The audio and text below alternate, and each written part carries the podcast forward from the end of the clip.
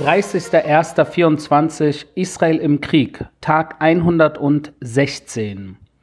Zuerst einmal will ich mich entschuldigen, äh, dass ich die Folge von gestern runternehmen musste. Ihr könnt sie nicht mehr abrufen. Äh, sie hatte technische Probleme. Mehrere von euch haben mir geschrieben und mich darauf hingewiesen.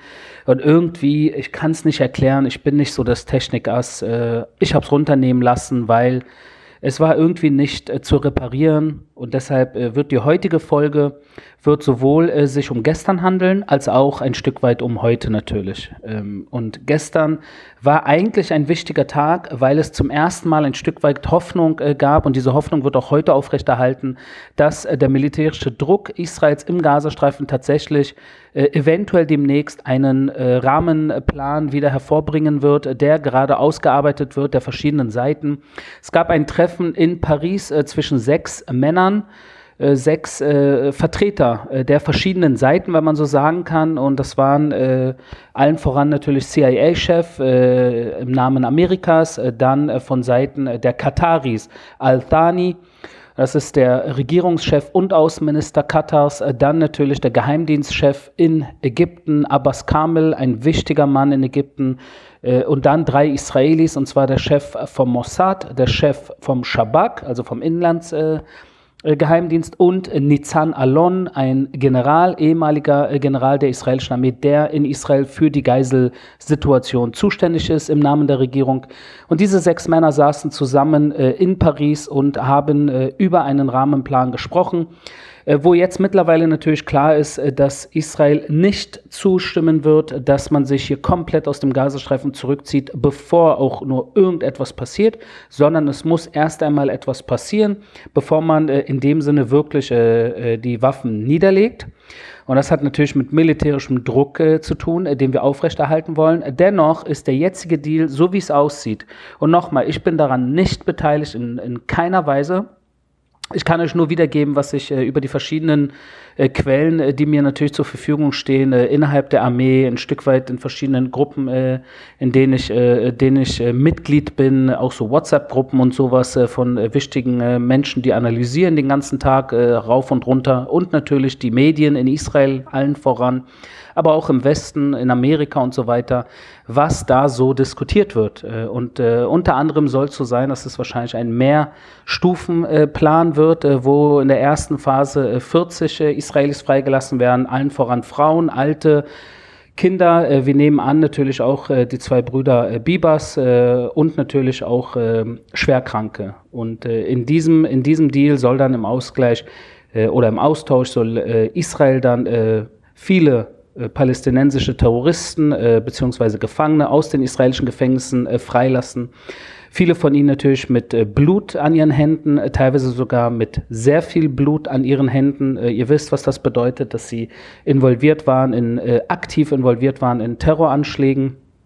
Hinzu kommt eine Feuerpause von mindestens sechs Wochen, so wie es aussieht, oder 45 Tage. Und das sind äh, äh, die, die äh, zwei Haupt, äh, sage ich jetzt mal, äh, ähm, Dinge, die Israel liefern muss, äh, zuzüglich zu einer größeren, äh, ähm, größeren Quantität an humanitärer Hilfe in den Gazastreifen hinein. Und wir alle wissen mittlerweile, dass die humanitäre Hilfe natürlich auch in den Gazastreifen reinkommt und in erster Linie der Hamas in die Hände spielt. Entweder sie zweigen es sich selber ab, das haben wir auch schon gesehen, oder äh, sie verwalten die humanitäre Hilfe. Das heißt, äh, sie sind im Endeffekt nach wie vor Oberherr im Gazastreifen, auch über die humanitäre Hilfe. Und das ist äh, das Problem, wenn man in einem Gebiet natürlich äh, die Organisation ist oder die Regierung ist, äh, die dort als Diktatur seit vielen Jahren herrscht, wo alles irgendwie von ihnen unterwandert wurde und missbraucht wird. Äh, ist es sehr, ein, ist ein langer Prozess, äh, davon äh, das zu ändern, davon wegzukommen. Und wir sind mittendrin, wie gesagt, erst 116 Tage. Das klingt für einige sehr lang. Allen voran natürlich äh, die Geiseln äh, und auch die Soldaten, die hier im Kampf sind, aber auch leider äh, palästinensische Zivilisten, die auch, wenn sie damit nichts zu tun haben wollten, leider auch den schwierigen Preis dafür bezahlen müssen, dass sie nicht in ihren eigenen Wohnungen in Ruhe leben können diese Tage. Aber im Endeffekt sind 116 Tage verglichen mit anderen Diktaturen, die irgendwann mal in die Knie gezwungen wurden. Wir können uns natürlich an, an Hitler und die Nazi-Zeit erinnern. Das hat irgendwie fünf, sechs Jahre gedauert, bis dann äh, natürlich nach der totalen Kapitulation äh, wieder Ruhe eingekehrt ist. Und äh, ich hoffe nicht, dass die jetzige Situation äh, natürlich fünf, sechs Jahre dauert. Aber es scheint so, als ob es definitiv noch eine Weile dauern wird, äh, bis wir die Hamas äh, tatsächlich äh, so stark äh, in die Knie gezwungen haben, dass sie überhaupt nicht mehr in der Lage sein werden, sich operativ äh, aufzustellen und etwas Ähnliches wie am 7. Oktober durchzuführen. In Israel gab es gestern äh, mehrere Situationen, auf die ich eingehen will, bevor wir äh, zum heutigen Tag kommen. Äh, gestern gab es einen Autorammanschlag in der Nähe von einer Armeeeinheit in Haifa. Ein Terrorist aus Tamra, eine israelische Stadt, ist dann aus seinem Auto gesprungen und mit der Axt auch losgezogen, wurde neutralisiert, hat einen Soldaten äh, schwer verletzt und äh, musste selber dran glauben. Also eine komplett äh, unnötige Tat, kann man sagen. Also das, tatsächlich Selbstmord, aber der Mord am Ende nur äh, von sich selbst. Vollkommen sinnlos, aber so ist Terror normal, das wissen wir. Äh, ich hoffe, viele von euch auch. Und dann gab es gestern Nachmittag gegen 17 Uhr einen, äh, eine Raketen, einen Raketenbeschuss, einen äh, starken aus dem Gazastreifen, äh, und zwar aus dem Westteil von Khan Yunis, äh, West-Südteil, elf Raketen, die gegen 17 Uhr ungefähr auf Israel abgefeuert wurden. Sieben davon wurden vom Iron Dome Antiraketenabwehrsystem abgefangen in der Luft. Eine ist gelandet in Rishon LeZion äh, mitten auf der Straße, hat ein Auto beschädigt, aber zum Glück äh, keine Menschen elf Raketen aus Khan Yunis äh, gestern äh, auf Israel. Äh, das sind Langstreckenraketen äh, für Hamas-Verhältnisse natürlich. 70, 80 Kilometer, das ist, äh, das ist nicht wenig. Äh, und hier müssen wir natürlich nach wie vor verstehen, dass die Hamas und der islamische Dschihad nach wie vor Raketenabschussrampen haben, dass sie Raketen haben, dass sie Mörsergranaten haben, dass sie dass sie Maschinengewehre haben, dass sie Pistolen haben, dass sie RPGs haben. Das alles haben sie natürlich nicht im Umfang wie vor 100 Tagen. Aber sie haben äh, sich äh, so äh, militarisiert in den letzten Jahren, dass gefühlt in jeder Wohnung, in jedem Krankenhaus, in jeder Schule sie irgendwo Vorräte angesammelt haben. Und wir müssen überhaupt nicht über die unterirdischen Tunnelsysteme reden, die ja natürlich einzig und allein dem Terror dienen. Das waren die zwei Situationen gestern in Israel. Wenn wir in den Gazastreifen schauen, äh, was da so gestern los war, ist natürlich der Fokus insbesondere auf Khan Yunis gewesen und das ist auch heute nach wie vor so. Gestern hat die Division 98 unter der Leitung äh, des Brigadiergenerals äh, Goldfuß hat dort ein Tunnelnetzwerk unter einem Friedhof sichergestellt, lokalisiert und danach zerstört unter dem Bani Suheila Friedhof inmitten von Khan Yunis. Das muss man sich vorstellen. Und unter diesem Friedhof äh, gab es ein Tunnelsystem im Umfang von ungefähr einem Kilometer, 20 Meter tief. Und in diesem Tunnelnetzwerk hat ein Khan Yunis äh, Bataillon äh, sich äh, äh seine Hauptquartiere äh, unter anderem äh, eingerichtet. Es gab dort alles, um dort eine gewisse Zeit leben zu können. Büros und Duschen und natürlich Sitzungs- und Tagungsräume, wie auch immer man das nennt, wo man zusammenkommt und Dinge bespricht. Und das alles unter einem Friedhof, äh, natürlich mit voller Absicht. Das ist kein Zufall und äh, es ist gut, äh, dass die Division 98 äh, das entdeckt hat und das jetzt mittlerweile zerstört hat, genauso wie sie auch andere Hauptquartiere in den letzten Tagen äh, der verschiedenen Bataillone in Khan Yunis äh, offengelegt hat und peu à peu dort auch vorgeht, diese Terrorinfrastrukturen zu zerstören. Es sind Terrorinfrastrukturen, die hochrangigen Bataillonskommandeuren der Hamas gedient haben. Und sie werden ihnen jetzt nicht mehr dienen. Und das sind gute Neuigkeiten. Im Bereich äh, Krankenhäuser habe ich ja immer wieder äh, fast in jeder Folge angesprochen, wie natürlich äh, das Umfeld und Krankenhäuser selbst immer wieder ausgenutzt werden und missbraucht werden, infiltriert werden und von dort geschossen wird. Und auch gestern äh, habe ich erzählt, und ich muss das jetzt hier kurz wiederholen, dass eine Terrorzelle aus der Nähe des Al-Amal-Krankenhauses in Khan Yunis eine israelische äh, äh, Armeeeinheit angegriffen hat und daraufhin eliminiert wurde. Äh, natürlich kein Zufall, dass man aus dem näheren Umfeld eines Krankenhauses wieder das Feuer öffnet. Das haben wir jetzt mittlerweile schon äh, hunderte, wenn nicht tausende Male in den letzten äh, Monaten äh, gesehen. Und das wird uns auch in dieser jetzigen Folge an einem anderen Ort äh, bald begegnen. Darauf komme ich später noch äh, zu sprechen. Auch im Norden des Gazastreifens nach wie vor Einsatz in Gaza City. Dort zum Beispiel in Shati, das ist ein Bezirk, wurde auch eine Terrorzelle eliminiert, was natürlich zeigt, dass wir den Norden des Gazastreifens nicht verlassen haben, den Norden des Gazastreifens in dem Sinne nicht operativ aus dem Auge verloren haben, sondern dort jetzt nur noch äh, nadelstichartig vorgehen. Das heißt, mit Kommandoeinheiten, die, wenn es Informationen gibt, wenn sich etwas bewegt, wenn die Terroristen äh, sich äh, von A nach B bewegen, dass man da zuschlägt. Und zwar präzise und nicht mehr massiver äh, wie noch vor äh, wenigen Monaten, wo natürlich der nördliche Gazastreifen Kampfzone war. Äh, das ist es jetzt nicht mehr. Die Kampfzone hat sich verlagert. Natürlich äh, Zentrum des Gazastreifens und insbesondere Khan Yunis, wobei die Augen natürlich auch Richtung Rafah gerichtet sind, mittlerweile immer mehr, insbesondere an die Grenzregion äh, zu Ägypten, weil dort natürlich äh, in den letzten Jahren sehr viel Schmuggel stattgefunden hat über mehrere äh, Tunnel, aber auch oberirdisch von allem Möglichen, äh, was die Terror äh, im Gazastreifen, Hamas und islamischer Dschihad natürlich äh, an Einfuhr und an Import in den Gazastreifen natürlich gebraucht hat, um sich so aufzurüsten, äh, wie sie in diesen Monaten natürlich, äh, und das sehen wir mit eigenen Augen, wie sie sich aufgebaut haben. Das kommt nicht einfach so vom Himmel geflogen, ja. Äh, das wurde alles größtenteils natürlich über die ägyptische Grenze importiert illegal natürlich.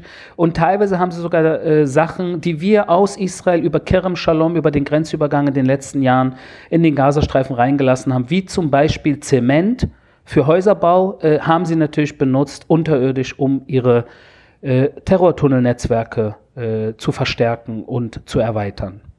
Wir gehen kurz in die Westbank bzw. Judäa Samaria. Da gab es äh, gestern auch einen Messeranschlag, äh, wo der Terrorist in der Nähe von Tkoa, das ist ein jüdischer Ort in der Nähe von Jerusalem, südöstlich von Jerusalem, und dort ist ein äh, arabischer äh, Terrorist mit dem Messer auf einen, äh, auf einen Militärstützpunkt, so also einen Mini-Stützpunkt äh, losgegangen und wurde daraufhin auch neutralisiert. Und auch in diesem Fall, genau wie mit dem Axtmann von Haifa, am Ende sind diese Terroranschläge oft nur Selbstmordanschläge. Manchmal kann man es nicht wirklich nachvollziehen, warum sie es tun, weil es wirkt manchmal so, und das weiß ich natürlich als jemand, der viele Jahre auch in der Armee gedient hat, äh, in vielen Gesprächen wurde mir natürlich erzählt, dass äh, es manchmal wirklich Terroristen gibt, die einfach nur aus ihrem Leben äh, raus wollen, die einfach aus der Misere raus wollen, die irgendwie familiäre Probleme haben, die irgendwie ihre Ehre retten wollen, weil sie irgendwie also alle möglichen Dinge, äh, die Grund sein können, warum man äh, mit dem Messer plötzlich loszieht, weil man ja weiß,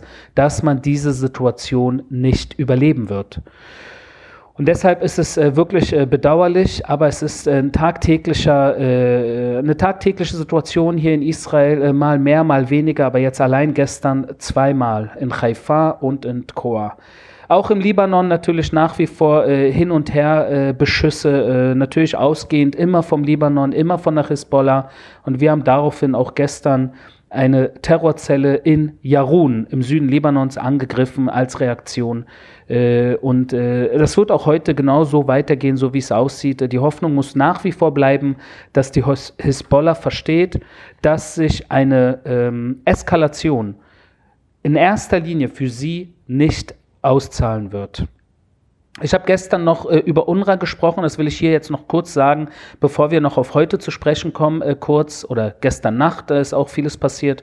UNRWA äh, wurde natürlich äh, von dem einen oder anderen Politiker direkt äh, gesagt, kann man nicht auflösen, kann man nicht äh, fallen lassen, weil wegen zwölf faulen Äpfeln kann man nicht irgendwie Zehntausende palästinensische Mitarbeiter und zwei Millionen Palästinenser im Stich lassen. Naja, dem ist nicht so. Es sind nicht zwölf äh, faule Äpfel, es sind Tausende faule Äpfel. Und zwar äh, circa 1200 Mitarbeiter, die äh, äh, im Gazastreifen alleine, wo es ungefähr 12.000 Mitarbeiter alleine gibt, äh, sind äh, mit einer Doppelidentität beziehungsweise haben eine Schattenidentität. Das heißt, sie sind einerseits UNRWA-Mitarbeiter, andererseits jedoch sind sie auch äh, irgendwie mit der Hamas oder dem islamischen Dschihad verbunden und äh, sind äh, teilweise operativ für sie im Einsatz. Und das erinnert mich sehr stark an die eine Folge hier vor ungefähr einem Monat, als ich euch erzählt hatte, dass in Krankenhäusern im Gazastreifen es sehr viele Ärzte gibt und Krankenschwestern gibt oder Krankenbrüder und Ärztinnen, die eine Doppelidentität haben, die eine Schattenidentität haben. Und was heißt das? Nach außen hin wirken sie wie Ärzte und Krankenschwestern, aber insgeheim haben sie natürlich noch eine andere Funktion im Namen der Terroristen, im Namen der Terrorregierung, und das ist die Hamas äh, und Islamische Dschihad, wo sie im Ernstfall natürlich äh, das tun, was von ihnen erwartet wird von den Terroristen, von der Diktatur. Und so funktioniert das und so funktioniert das auch im Bereich UNRWA, äh, wo wir natürlich offengelegt haben, äh, anhand von geheimdienstlichen Informationen, dass zwölf Mitarbeiter, mindestens zwölf Mitarbeiter, und das ist nur die Spitze des Eisbergs, direkt am Massaker des 7. Oktober beteiligt waren. Zwölf UNRWA-Mitarbeiter. Und ein Bericht sagt mittlerweile auch, dass ca. 23 Prozent aller männlichen UNRWA-Mitglieder. Das heißt, äh, von ungefähr 12.000 in Gaza, das ist die Zahl, die ich vorhin schon angesprochen hatte. Äh, dazu kommen natürlich noch die Frauen. Aber unter den männlichen äh, UNRWA-Mitarbeitern äh, ungefähr 23 Prozent, die äh, aktiv äh, in der Hamas-Organisations militärischen oder politischen, in deren Rahmen beteiligt waren. Entweder im militärischen Rahmen oder im politischen Rahmen der Hamas. Und das sollte niemand wundern, weil genau so funktioniert das in einer Diktatur. Äh, warum sollte das irgendjemanden wundern? Äh, es scheint den einen oder anderen oder die eine oder andere zu wundern. Mich wundert das absolut nicht und ich hoffe auch niemanden von euch, die ihr mir hier fleißig zuhört. Ich würde gerne noch äh, auf äh, ein, zwei Dinge zu sprechen kommen, äh, weil wir wollen es nicht zu lang halten äh, und deshalb äh, gestern Nacht gab es eine Art Fauda-Situation und das in einem Krankenhaus mitten in Jenin und zwar im Westjordanland, in Judäa, Samaria beziehungsweise in Samaria im Nordteil äh, des Westjordanlandes. Und Jenin ist ja eine Stadt bekannt als Terrorhochburg mittlerweile seit Monaten schon, wenn nicht Jahren der Hamas, des islamischen Dschihads und anderen Terroristen die dort seit vielen Monaten versuchen, natürlich äh, den Hammer in die Hand zu nehmen und es in israelischen äh, äh Sicherheitskreisen dort jeden Tag und jede Nacht mehr oder weniger Einsätze gibt. Antiterror-Einsätze, insbesondere natürlich in den Nächten. Und gestern Nacht fand so ein Einsatz statt. Davon gibt es Videomaterial. Und das ist tatsächlich für diejenigen von euch, die die israelische Fauda Serie gesehen haben. Das ist wirklich Fauda-ähnlich, weil man sieht israelische äh, Kommandosoldaten, äh, die äh, getarnt als äh, Ärzte und Kranke und Krankenschwestern im Krankenhaus in der zweiten Etage dort äh, unterwegs sind und dann äh, drei Terroristen die auf dem Weg waren, einen Terroranschlag, einen großen Terroranschlag durchzuführen. Sie wurden dort im Krankenhaus eliminiert. Und das, äh, davon gibt es auch äh, Videomaterial, könnt ihr euch natürlich angucken. Und das ist eine Situation, die nicht nur in Fauda natürlich immer wieder hoch und runter gespielt würde, diese Krankenhaussituation, sondern auch im Gazastreifen reden wir sehr oft über Krankenhäuser. Und jetzt seht ihr das auch in Jenin, das Krankenhaus im Endeffekt als Terrorstützpunkt dient. Und wie feige ist das bitte? Wie feige ist das, dass man Krankenhäuser systematisch, das ist kein Zufall, systematisch Krankenhäuser, Schulen, Kindergärten und Moscheen für seine terroristischen Zwecke missbraucht. Wie krank und feige ist das bitte? Damit haben wir es zu tun. Doch, was die israelischen Sicherheitsdienste in dem Sinne gestern gezeigt haben, allen voran natürlich äh, die äh, IDF und der Inlandsgeheimdienst Shabak, die da gestern im Einsatz waren, äh, mit dieser spe speziellen Kommandoeinheit, haben natürlich wieder einmal bewiesen, dass kein Ort wirklich kein Ort, an dem die Terroristen äh, sich aufhalten oder versuchen zu verstecken oder versuchen als Schutzschild zu benutzen oder von dort versuchen, irgendeinen Terroranschlag auszuführen. Kein Ort ist ein sicherer Ort für sie. No matter what, kein Ort. Und das ist eine Sache, die wichtig ist. Und diese Message muss äh, wirklich bei allen Terroristen ankommen. Es gibt keinen Ort, an den sie fliehen können. Es gibt keinen Ort. Und wir haben das gestern wieder gesehen in Jenin und wir sehen es jetzt auch jeden Tag im Gazastreifen. Zudem kommt jetzt natürlich, äh, wenn wir kurz nochmal äh, in den diplomatischen Rahmen gehen, äh, dass äh, wieder der US-Außenminister auf dem Weg nach Israel ist, Anthony Blinken, äh, jetzt schon zum sechsten Mal in den letzten äh, Monaten. Ähm, und das natürlich, um hier äh, wieder äh, über eine, eine äh, sowohl Feuerpause, längere zu diskutieren, als auch den Tag nach diesem Krieg, insbesondere mit Blick nach Gaza, aber auch natürlich alles drumherum. Sprich, Libanon, Hisbollah, Iran und eventuell auch mehr als das. Ich persönlich bin in diesen Gesprächen nicht äh, äh, verwickelt, weil ich als Militärsprecher nicht in diesem diplomatischen äh, Rahmen äh, involviert bin.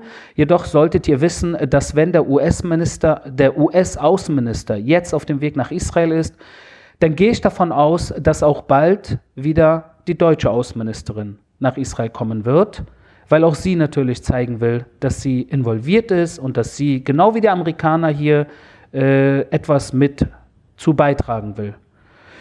Ja, es gilt jetzt abzuwarten, wie es in den nächsten Tagen und Wochen äh, geht. Mich persönlich würde es nicht wundern, wenn demnächst auch wieder die deutsche Außenministerin hier vor Ort sein wird. Das war mein täglicher Kriegsbericht aus Israel. Wir hören uns morgen.